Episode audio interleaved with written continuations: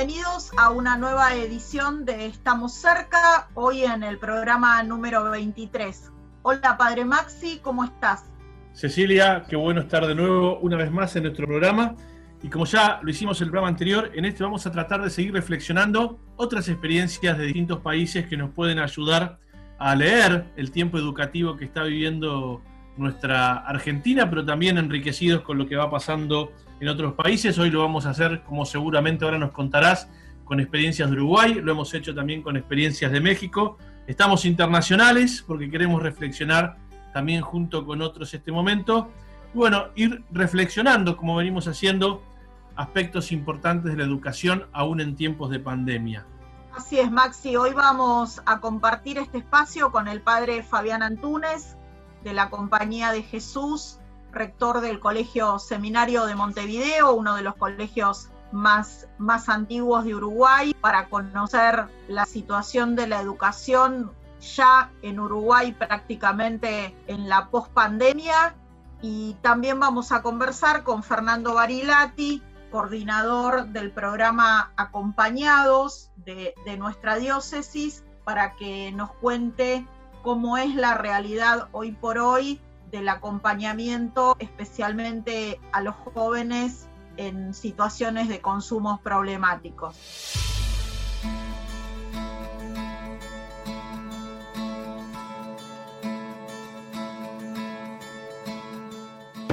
En este bloque de Estamos cerca, como anticipamos, vamos a conversar con el padre Fabián Antúnez, que es sacerdote jesuita rector del Colegio Seminario de Montevideo, para que nos cuente cómo es en este momento la situación en, la educación en nuestro hermano país de Uruguay. Padre Fabián, bienvenido, gracias por compartir con nosotros este tiempo. muchas gracias por la invitación, por la posibilidad de compartir juntos. Bueno, Fabián, la primera pregunta en, estos casos y, tratándose de realidades que, no conocemos tanto es cómo es en este momento eh, la situación de Uruguay respecto de la pandemia y respecto de, las clases, digamos, cuál es la situación respecto a las actividades escolares. Bueno, nosotros hemos retornado a la, a la presencialidad aquí en Uruguay en, en el mes de junio, fines de, fines de junio, eh, con una posibilidad máxima de presencialidad de los alumnos de unas cuatro horas inicialmente, ¿no? Eh, más recientemente, hace un mes y tanto, por parte del Ministerio de Educación se habilitó también la posibilidad de la extensión horaria a un máximo de seis horas en, secundaria, en la educación secundaria, y eh, jornada completa de hasta ocho horas en inicial y en primaria. Eso debido a, a los buenos resultados que se fue visualizando en, digamos, en la ausencia de contagios altos de COVID en las instituciones educativas. Y padre Fabián, bueno, un gusto tenerte con nosotros también. Te saludo. también, Maxi. Eh, ¿Qué situaciones de la educación han quedado expuestas? ¿no? Nosotros acá eh, seguimos mucho del Papa Francisco que la pandemia ha desnudado las fragilidades, ¿no? Bueno, tratamos de ver cuáles son las fragilidades y también cuáles son las cosas positivas que la pandemia expuso quizá a nuestro país. Me gustaría saber por ahí cómo, cuáles son las cosas que vos podés evaluar que, han quedado al descubierto, digamos. Y bueno, yo creo que la pandemia en algún sentido pudo aumentar la inequidad, digamos, en el sentido del acceso a, la posibilidad de, Internet, de conectividad, eh, que a pesar de que en Uruguay tenemos aquí un plan Ceibal ampliamente extendido, donde se distribuye, digamos, una, una posibilidad de, acceso a un ordenador para, los chicos entre los 4 y los 15 años, que eso ha facilitado la conectividad. De alguna manera ha traído aparejado la dificultad del acceso a, la, comunicación y, a Internet en algún caso, y, creo que eso ha sido la principal dificultad, digamos, porque eh, el contrato educativo se pudo sostener, sobre todo en la primera etapa aquí en el país, de, a través del acceso a un ordenador, a un portátil, a un celular, y eso en algunas familias se ha hecho muy difícil, ¿no? Eh, ha desnudado también eh, esta dificultad para, para, sostener la propuesta educativa. Creo que eso ha sido como muy claro, ¿no? ¿Cómo es esa, digamos, esa organización? Sabemos nosotros que Uruguay tiene una posibilidad de conexión a Internet y un despliegue respecto de la educación virtual a partir del plan Ceibal y, toda, una, toda una tecnología disponible eh, que me imagino que debe haber sido muy importante a la hora de sostener eh, la continuidad pedagógica. eso, ha sido clave, digamos que tener una, una, extensión de la conectividad ya en lo previo a la pandemia, una posibilidad bastante extendida, como decía, de acceso a la misma para familias de bajos recursos ha sido, como, ha sido importante. Lo que sucede también que ha desnudado la necesidad también de una familia detrás, ¿no? Una familia detrás que en el caso de, de, la pandemia nos trajo la, necesidad de fortalecer el vínculo educativo entre el colegio y la familia y, en muchos casos ha sido mediador de la realidad educativa de la familia y en muchos casos al no estar constituida, al estar desmembrada, al no ver un adulto responsable detrás también, eh, a pesar de contar con algún dispositivo móvil, no ha sido fácil también la sostenibilidad educativa en algún caso, ¿no?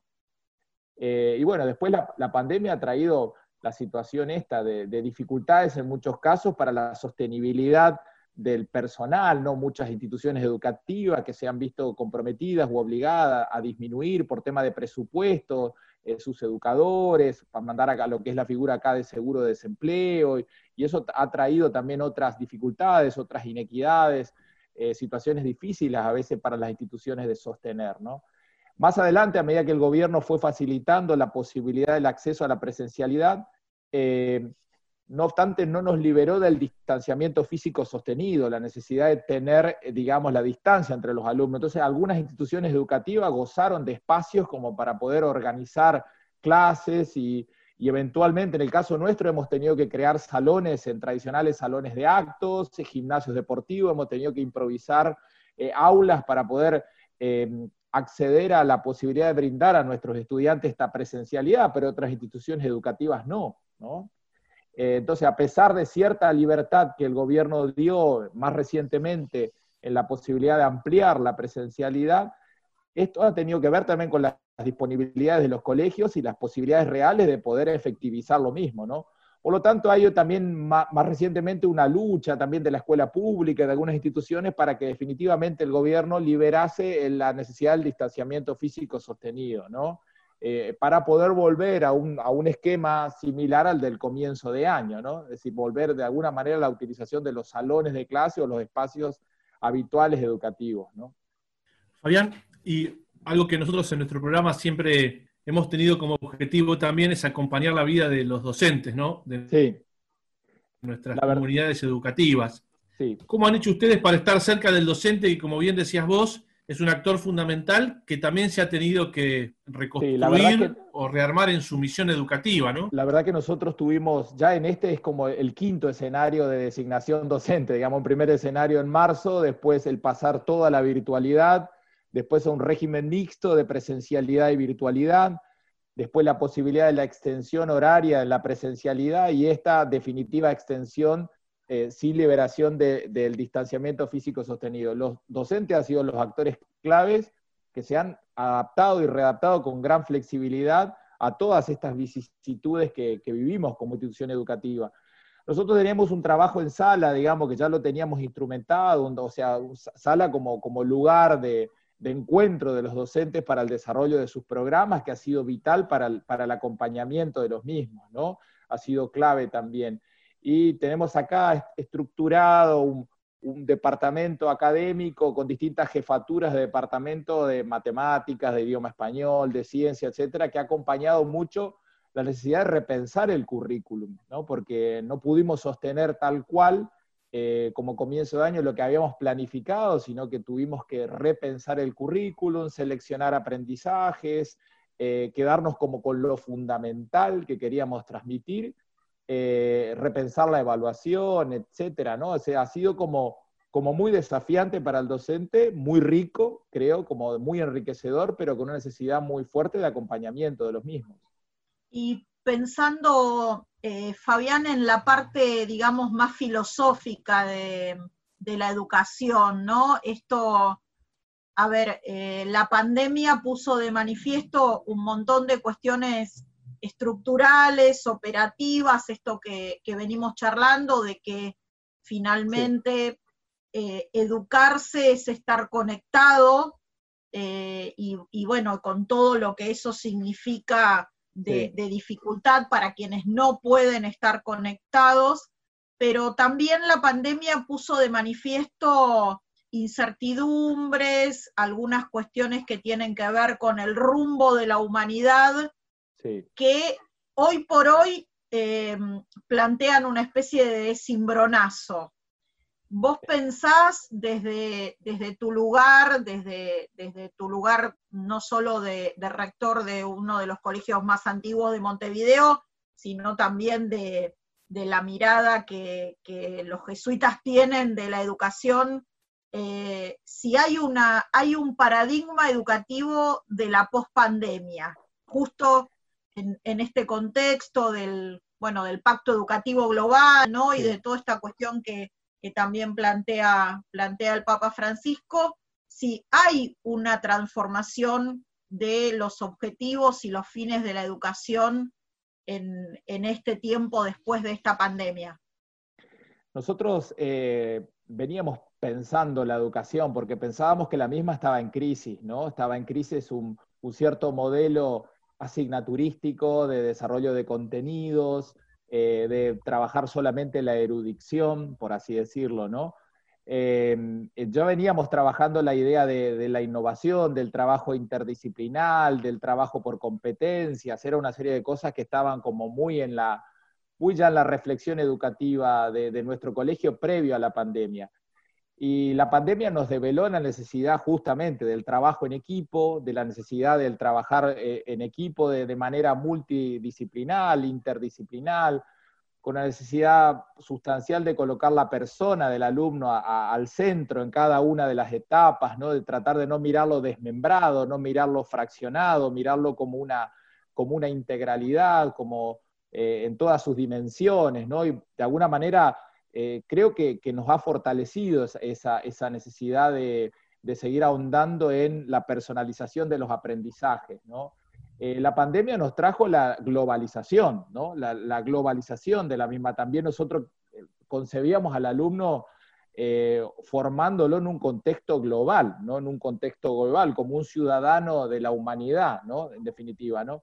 Y la pandemia nos trajo también algunos de los postulados que ya el Papa Francisco traía, el cuidado de la casa común, ¿no? el, cuidar un poco la natura, esta, eh, el tema de la, de la, justicia, el tema de la equidad, el tema de, bueno, de la trascendencia también, la necesidad de la mirada trascendente, ¿no? Entonces, vino a reforzar algunas de las convicciones que ya, que ya traíamos, ¿no? Y la necesidad de trabajar con los educadores para que puedan mirar el colegio todo, más allá de su eh, disciplina o de su asignatura, ¿no?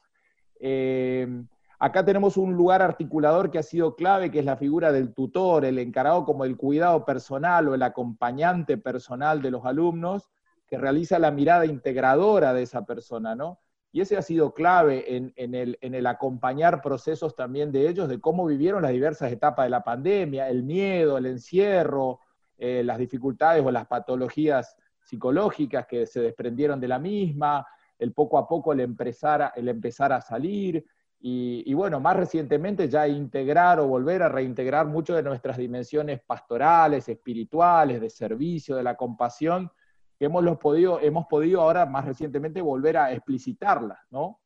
Fabián, vos nos contabas que conocés algo mucho de la realidad argentina.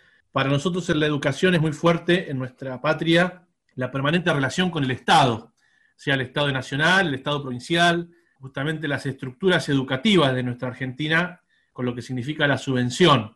¿Cómo, ¿Cómo viven esto en Uruguay? Sabemos que es otra realidad, que quizá nos puede iluminar a nosotros, que muchas veces tenemos como casi en muchísimas cuestiones una cogestión, digamos, ¿no? Gestionamos juntos muchas veces con el gobierno y eso a la identidad cristiana muchas veces es un desafío.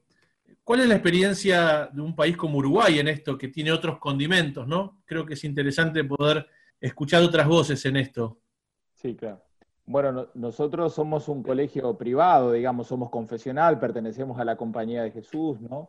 Pero eh, a la vez, digamos, em, en, clara libertad respecto al Estado. El Estado no, no, no realiza ningún tipo de aporte para la educación privada aquí, ¿no?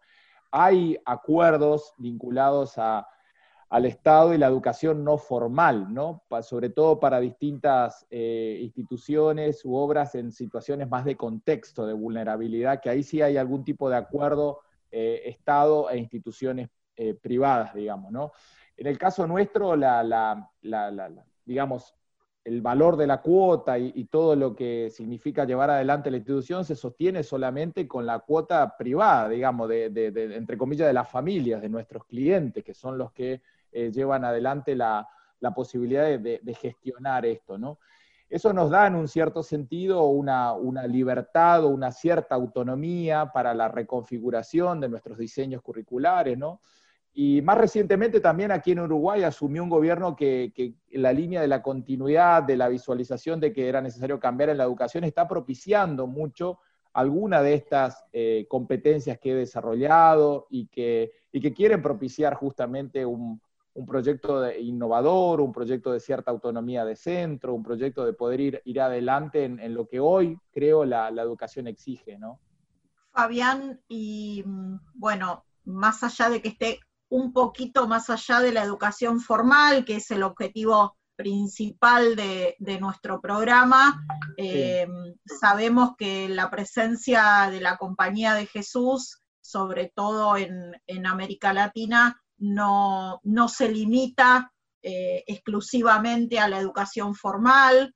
Eh, y bueno, contanos un poco cómo es esto en, en Uruguay, qué otras actividades eh, desarrollan eh, eh, a, la, vez que, esta educación formal.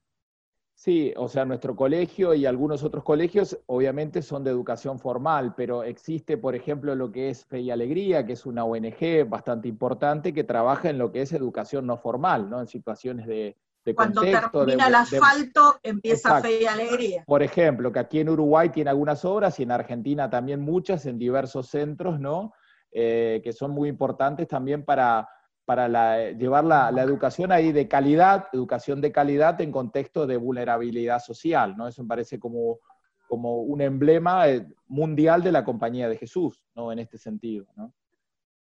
Y Fabián, quizá para ir terminando, pedirte como una reflexión justamente en esto que decías, ¿no? Para nosotros la, educación en contexto de pobreza es una realidad muy fuerte de nuestra iglesia diocesana particular eh, de San Isidro, porque justamente tenemos grandes contrastes, ¿no? Tenemos lugares de los más importantes en poder adquisitivo de la provincia de Buenos Aires y quizá los lugares de los más pobres de la provincia de Buenos Aires y nuestras instituciones están en ambos lugares. Quizá pedirte una reflexión sobre el estilo y la presencia de ustedes como compañía de Jesús en este tiempo que nos toca vivir al lado de los ideales, las búsquedas que están teniendo en esto de educar a los más pobres, que es una misión que más allá de la identidad de cada uno, nos, desafía el Evangelio a tenerla, ¿no? Sin duda, sin duda. Creo que, bueno, ha sido importante también para nosotros el, hacer de puente, ¿no? En esta realidad. Es decir, el, colegio, el colegio es un lugar articulador tanto con, alumnos como con exalumnos, eh, como con padres, eh, para ayudarlos a crecer en la conciencia social, de la compasión y la experiencia de la solidaridad, ¿no? en este tiempo ha sido clave la conexión también que hemos podido hacer con, algunas otras asociaciones eh, de espiritualidad ignaciana que, hemos ido a lo concreto, ¿no? El, dar un plato de comida a gente en situación de calle, el, ayudar eh, con bolsas de trabajo a gente que se quedó sin empleo, el, definitiva, el, ayudar también a, despertar la conciencia en mucha gente de lo que estábamos viviendo. Eso ha sido como, como clave, ha sido importante y es lo que nos permite también, en definitiva, no quedar en una burbuja, ¿no? En, esto que estábamos viviendo, ¿no? Eh, en ese sentido, bueno, eh, desde el primer momento nosotros de la pandemia acá logramos mantener mucho de, la experiencia de salir al encuentro de la gente en situación de calle, que fue una decisión al principio bastante difícil, porque, bueno, era eh, enfrentar el miedo, enfrentar la parálisis, enfrentar un poco esto de cuidarnos solo a nosotros mismos, ¿no? Que de alguna manera es la tensión entre el cuidarte y el salir al encuentro, ¿no? Es decir, que el Evangelio nos coloca en esa tensión, ¿no?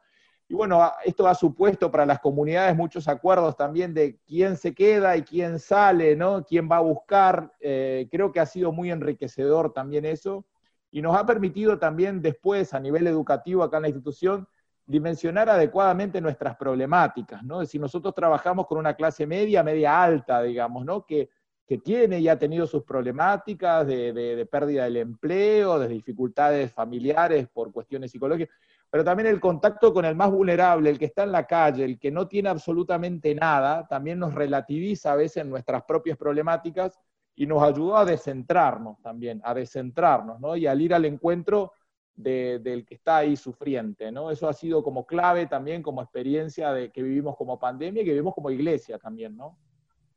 Fabián, y para, para cerrar y agradeciéndote, por supuesto, de antemano tu tiempo y, este testimonio enriquecedor de, de, una mirada educativa muy concreta a la luz de un carisma también muy, muy concreto, como es el, el carisma de la compasión de la Compañía de Jesús.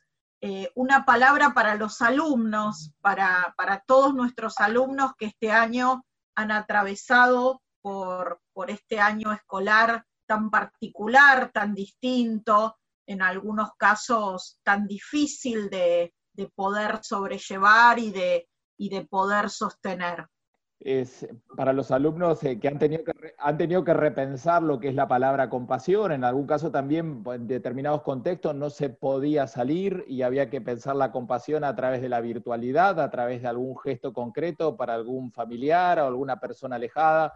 Han tenido que sostener el proyecto vital, o sea, fundar la, fundar la propia soledad, una soledad ahí eh, atravesada, espero, por la experiencia de Dios, ¿no? Eh, han tenido que en definitiva eh, tolerar las frustraciones, en el caso nuestro, de experiencias de viajes, de intercambios internacionales, de posibilidades de, ampliar horizonte, y bueno, creo que ha sido muy enriquecedor también esa experiencia del aparente fracaso o de, muchos de los proyectos para reconfigurar lo que, lo que Dios invita a vivir también, ¿no? Es decir, yo creo que hay que darle la vuelta a la crisis, vivirla como una oportunidad de crecimiento, y descubrir el mensaje de la esperanza que trae consigo, ¿no? que esto es enormemente desafiante. ¿no? Mi palabra es que pasado el tiempo vamos a descubrir la enorme riqueza que nos dejó esto, eh, que nos ha hecho crecer, creo, muchos como, como humanidad en, en nuestras prioridades, en, en, dónde está lo fundamental y lo importante, y creo que esto nos ayuda también a, a liberarnos a veces de, de ciertas cuestiones eh, de la sociedad de consumo que estamos viviendo que muchas veces también nos impide la profundidad, ¿no? Gracias, Fabián, gracias por tu tiempo y gracias por tu testimonio. No, gracias a ustedes por la invitación y que Dios los bendiga.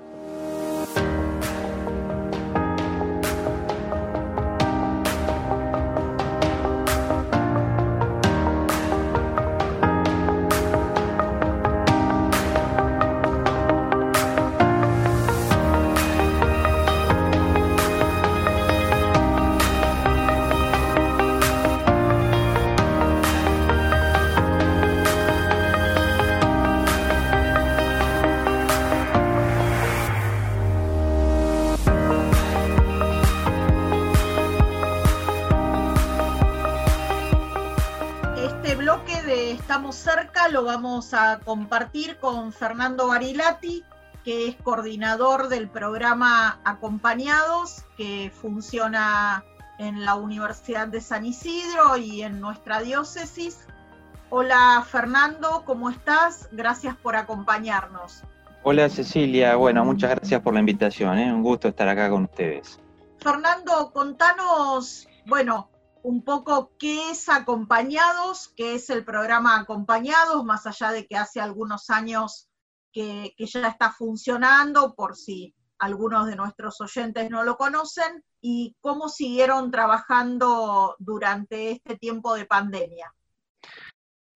Bueno, Acompañados es un programa o un centro de investigación y transferencia, así lo llamamos nosotros, eh, que funciona en la Universidad de San Isidro y la misión es implementar y acompañar propuestas de trabajo sobre problemáticas sociales complejas y situaciones de vulnerabilidad, por ejemplo, consumos problemáticos, violencias, temas que tienen que ver con exclusión social, etcétera, ¿no?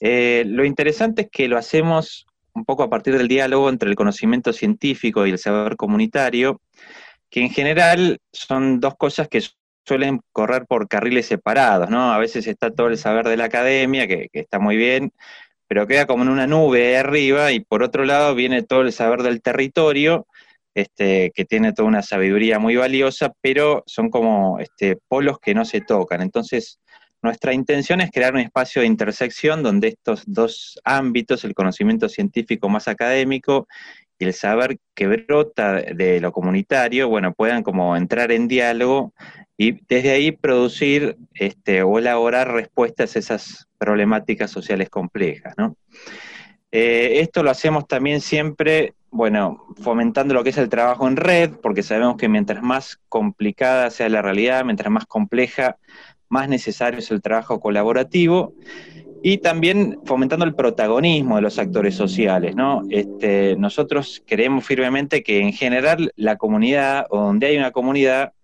este, ahí mismo existen los recursos necesarios para aportar las soluciones o los principios de solución a las problemáticas. Entonces, evitamos ser como una solución que viene desde arriba o desde afuera, sino movilizar procesos desde los cuales se pueden potenciar los recursos que en general ya existen en las comunidades, ¿no? Me preguntabas cómo seguimos trabajando en la pandemia, bueno, como pudimos. Este, nos fue bien con algunas cosas, la verdad que pudimos sostener la, mayoría de los programas, este, incluso un trayecto que teníamos de inclusión universitaria de chicos con discapacidad intelectual que pensábamos que iba a ser muy difícil, pero bueno, el equipo este, con gran destreza ideó el formato virtual y pudieron seguir adelante. Y algunos acompañamientos obviamente se, por ahí perdieron un poco de potencia, ¿no? Este, esto mm, sucedió sobre todo con algunas escuelas con las que quizás no había un vínculo tan estrecho. Bueno, ahí se, un poquito se, difuminó. Pero en general pudimos sostener el trabajo que, veníamos haciendo. Fernando, bueno, ¿cómo estás? Eh, justamente en este acompañados, ¿cuál podríamos decir que es lo original del acompañamiento que se desarrolla en las instituciones y en especial para lo que tiene que ver con la prevención de estos casos de consumos problemáticos? ¿Cuál crees que es el aporte más original que en este tiempo ya de trabajo que llevan han podido brindar a quienes acompañan? Bueno, en primer lugar, el tema desde la visión, te diría que nosotros este, actuamos eh, desde lo que es el paradigma del cuidado, que esto implica una visión más holística, integral, llamarlo un poco como, eh, hay varias terminologías que pueden aplicarse acá, pero en este sentido, por ejemplo, en referencia a los consumos problemáticos, nos hace no quedarnos circunscriptos, por ejemplo, al tema de la droga, ¿no? Que, bueno, nosotros creemos que es, es un elemento más, pero bueno, no explica el tema o no, o sería quedarnos en una mirada muy estrecha, abordar los consumos problemáticos solamente, por ejemplo, el tema de la sustancia. Entonces, este paradigma o esta cultura del cuidado siempre nos, nos ayuda a mirar las cosas desde un marco más amplio, ¿no? Eh, intentando más como sondear las cuestiones de fondo, bueno, qué es lo que hace o qué cultura existe en un lugar que promueve los consumos problemáticos o favorece que algunas personas, bueno, finalmente eh, caigan en temas de adicciones y demás, ¿no? Eh, nosotros, además, este, al ser una universidad que tiene toda una digamos, antropología y como visión cristiana, este, que creemos realmente que esto nos marca una forma de, ser, de trabajar, donde afirmamos la dignidad, la importancia de, cada persona y sobre todo esta necesidad, ¿no? de ir al encuentro de un mundo que a veces está fragmentado, un poco roto, ¿no? Este, y, no podemos dejar de hacernos la pregunta, bueno, ¿por qué hacemos lo que hacemos, no? Y en esto eh, digo, la, esta inspiración cristiana no es, no es un dato menor, este, y es a veces lo que nos diferencia en nuestro modo de estar, en nuestro modo de trabajar de, otras instituciones, este, no sé, del Ministerio de Desarrollo Social o de otras universidades, otras organizaciones sociales que, este, que hacen su trabajo, pero queremos que nosotros, este, bueno, nuestra impronta este, cristiana le da como un matiz también particular. Eh, también creo que hay algo de originalidad en la metodología. Eh, nosotros siempre decimos que acompañamos procesos, ¿no? Eh, no traemos como enlatados o así recetas prefabricadas, sino que un poquito en la línea de lo que decía el, el Papa Francisco en el relanzamiento de este Pacto Educativo Global, queremos que las transformaciones que, hay que promover se, dan un poco desde el trabajo conjunto de distintos actores, este, desde los cuales vamos como desatando procesos creativos, un poco cada uno desde su lugar, pero mirando juntos un horizonte común, ¿no? Y yo diría desde una cercanía, y por eso en cuanto a la metodología es original eh, siempre estar en territorio, ¿no? Nosotros no, no hacemos charlas en la universidad o ciclos de capacitaciones que se quedan solo en el espectro de la universidad, sino que en general tenemos sistemas de tutorías donde vamos a territorio y juntos con la comunidad desde ahí pensamos este, y actuamos las soluciones o los dispositivos a implementar. Eh, también fomentamos el tema de la formación en competencias, o sea, no quedarnos solo en un tema intelectual o teórico, sino que a través de distintas experiencias ir formando a, nuestros este, operadores de trato directo, les decimos para que ellos sean protagonistas del cambio y sobre todo el tema de la investigación que acompaña nuestros procesos, este, de ese conocimiento que vamos generando en el mismo marco del acompañamiento y que nos va sirviendo de insumo como para ir refinando las, las propuestas o, aquello que nosotros este, pensamos que puede ser una solución a la problemática que abordamos. Fernando, cuando nosotros pensamos en acompañamiento, en acompañar, y más cuando se trata de, de acompañar una situación como puede ser un consumo problemático, ya sea en el ámbito escolar, en la prevención, en, el, tratamiento, siempre tenemos o teníamos una mirada de que esto es en, la presencialidad, ¿no? O sea, acompañar significa poder estar cerca, poder estar al lado, el cara a cara, la posibilidad de generar este vínculo. Y de repente esta situación de, la pandemia pone en tensión eso, ¿no?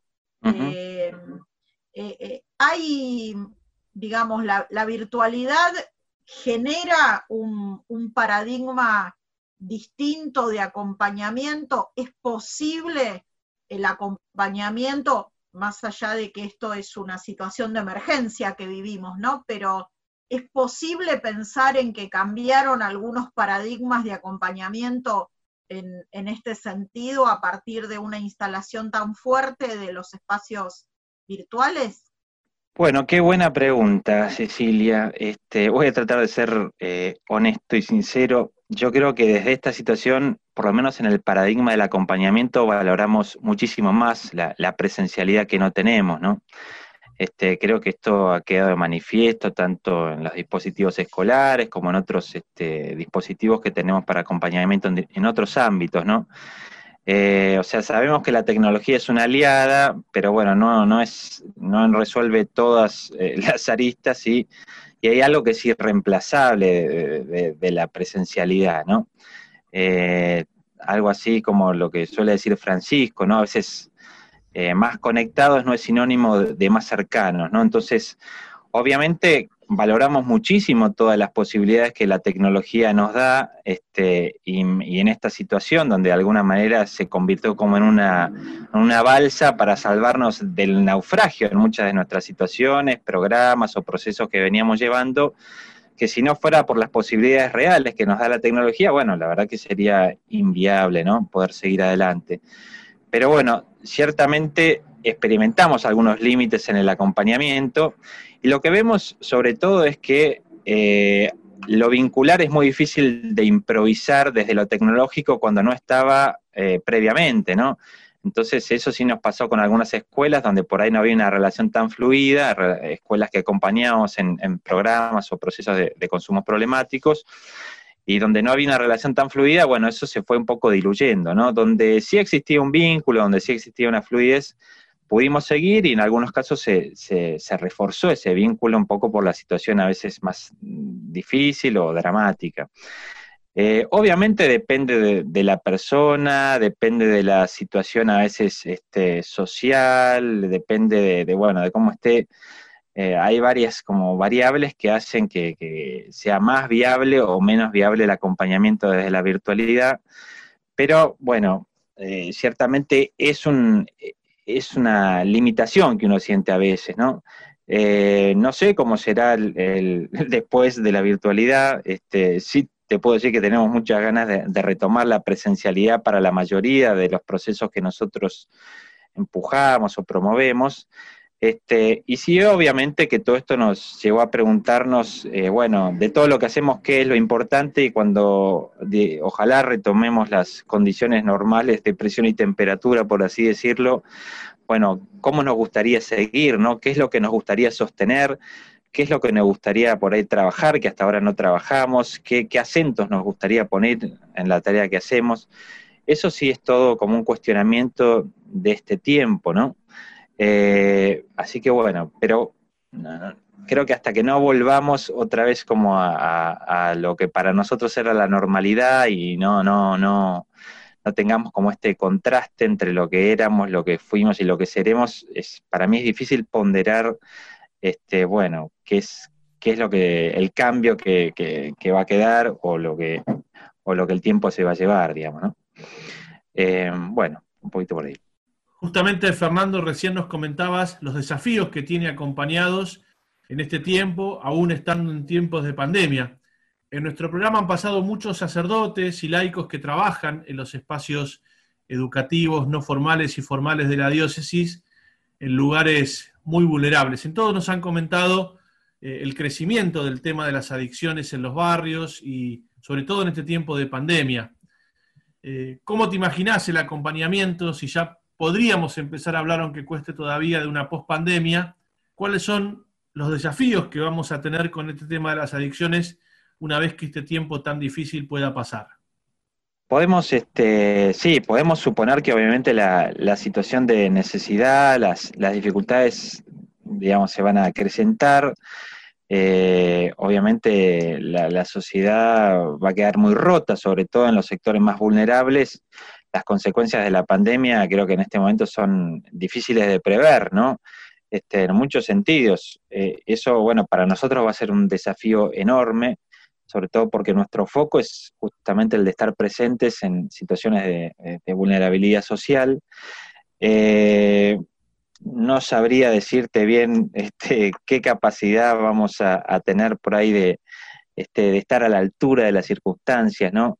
Eh, seguramente, bueno, vamos a intentar poner nuestro, nuestro grano de arena, digamos, este, siempre buscando este trabajo colaborativo en red, eh, buscando, bueno, la, alianza con los distintos, distintos actores que, trabajan en las comunidades, ¿no? Este, realmente con la convicción de que por ahí van las soluciones, este, y ese es el, me parece, el arte, ¿no? De poder hilar, ¿no? Ese trabajo conjunto este, dejando que cada uno pueda hacer su aporte, habilitando espacios. Bueno, me parece que frente a una sociedad que, se fue rompiendo, lo que hay que hacer es construir lazos, ¿no? En todo sentido, y mucho más todavía ahí donde la sociedad está más rota, ahí es donde hay que hacerlo eh, todo lo que sea posible con la mayor creatividad como para volver a reconstituir ese, ese tejido comunitario social, ¿no? Entonces, bueno, ahí haremos nuestro aporte este, desde nuestro lugar, obviamente. Y bueno, para cerrar, eh, Fernando, este es un programa destinado fundamentalmente a, a la educación, a nuestras comunidades educativas y seguramente muchos de nuestros alumnos durante este año se sintieron acompañados por las instituciones educativas y otros por ahí no tanto, porque a lo mejor no hemos podido en algún caso llegar específicamente a, acompañar o, a estar cerca de algunas, de algunas realidades, pero ha sido el esfuerzo de, todas nuestras comunidades educativas y lo sigue siendo acompañar, estar cerca, ir a buscar, eh, estar, estar pendiente de la situación de cada uno. Así que para cerrar, te pedimos un mensaje para, todos los alumnos de los colegios de nuestra diócesis. Bueno, este, este tiempo, como escuchaba hoy un profesor, eh, nos trajo dolores, ¿no? Son los dolores de la pandemia, eh, que pueden ser muchos para los chicos, para los jóvenes, para los padres, para los para los profes, ¿no? para los docentes. Creo que cada uno podría hacer su listado de, los dolores de la pandemia, pero bueno, es lindo pensar que estos dolores sean dolores de parto, ¿no? Dolores que, empiecen a, dar a luz algo diferente. Y vuelvo hoy a lo que nos, nos comentaba eh, Francisco en este relanzamiento del Pacto Educativo Global, eh, que pasado esto, la educación eh, no sea lo mismo que fue, no sea replicar o volver a, este, a las recetas de siempre, sino que tomemos conciencia del rol y de la potencia transformadora por ahí que tienen que tiene la educación, de esa posibilidad que tenemos realmente de ir cambiando desde nuestro pequeño universo a ese universo más grande que puede ser el barrio eh, y más grande que puede ser la sociedad. O sea, cada uno tiene como un radio de impacto alrededor suyo que, puede cambiar, que puede mejorar. Y los que estamos en educación tenemos en este sentido una, una oportunidad privilegiada, ¿no? Entonces, que este no sea un tiempo perdido, tiene que ser un tiempo donde de alguna manera tuvimos la oportunidad de frenar, poner un parate, reflexionar y lanzarnos hacia el futuro de una forma diferente, ¿no? Ojalá que ese sea el, un poco el precio que, bueno, tuvimos que pagar o que estamos pagando este, con más o menos sufrimiento en, algunos, en algunas situaciones, pero que bueno, todo esto nos lleve realmente a dar a luz algo nuevo. Gracias, Fernando, por acompañarnos, gracias por, tu testimonio y por el trabajo importante, valioso de, de acompañados en toda la diócesis. Muchas gracias a ustedes eh, por la invitación.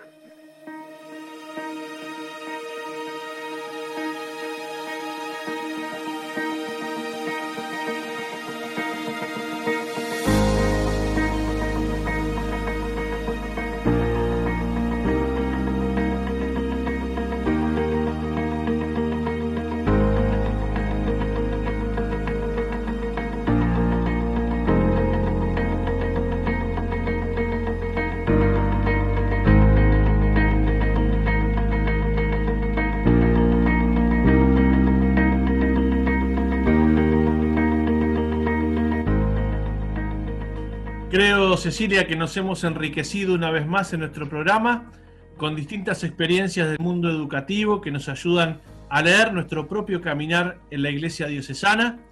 Hoy esta experiencia de educación cristiana en el hermano país de Uruguay, que nos ayuda a descubrir nuestras propias riquezas, pero también sabernos enriquecer por otros, otras experiencias, otros caminos. Así que Creo que ha sido un buen programa como el que tuvimos también la semana pasada, escuchando a otras experiencias y que bueno también escuchar este tema que tantas veces hemos tocado en nuestro programa, que es el de las adicciones y cómo poder también desde proyectos educativos acompañar este, este flagelo de tantos jóvenes, pero que bueno, nos despierta un poco de esperanza escuchar lo que se está haciendo.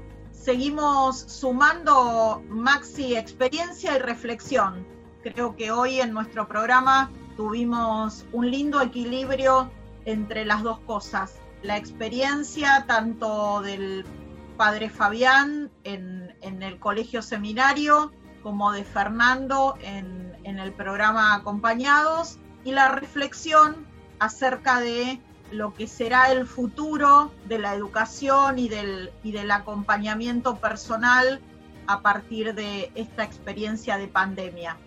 Como decimos siempre, los colegios del Obispado de San Isidro interrumpieron las clases presenciales, pero no interrumpieron las experiencias de aprendizaje. Somos Nacho Insaurraga, Maxi Jursinovic, Cecilia Vallés y estamos cerca.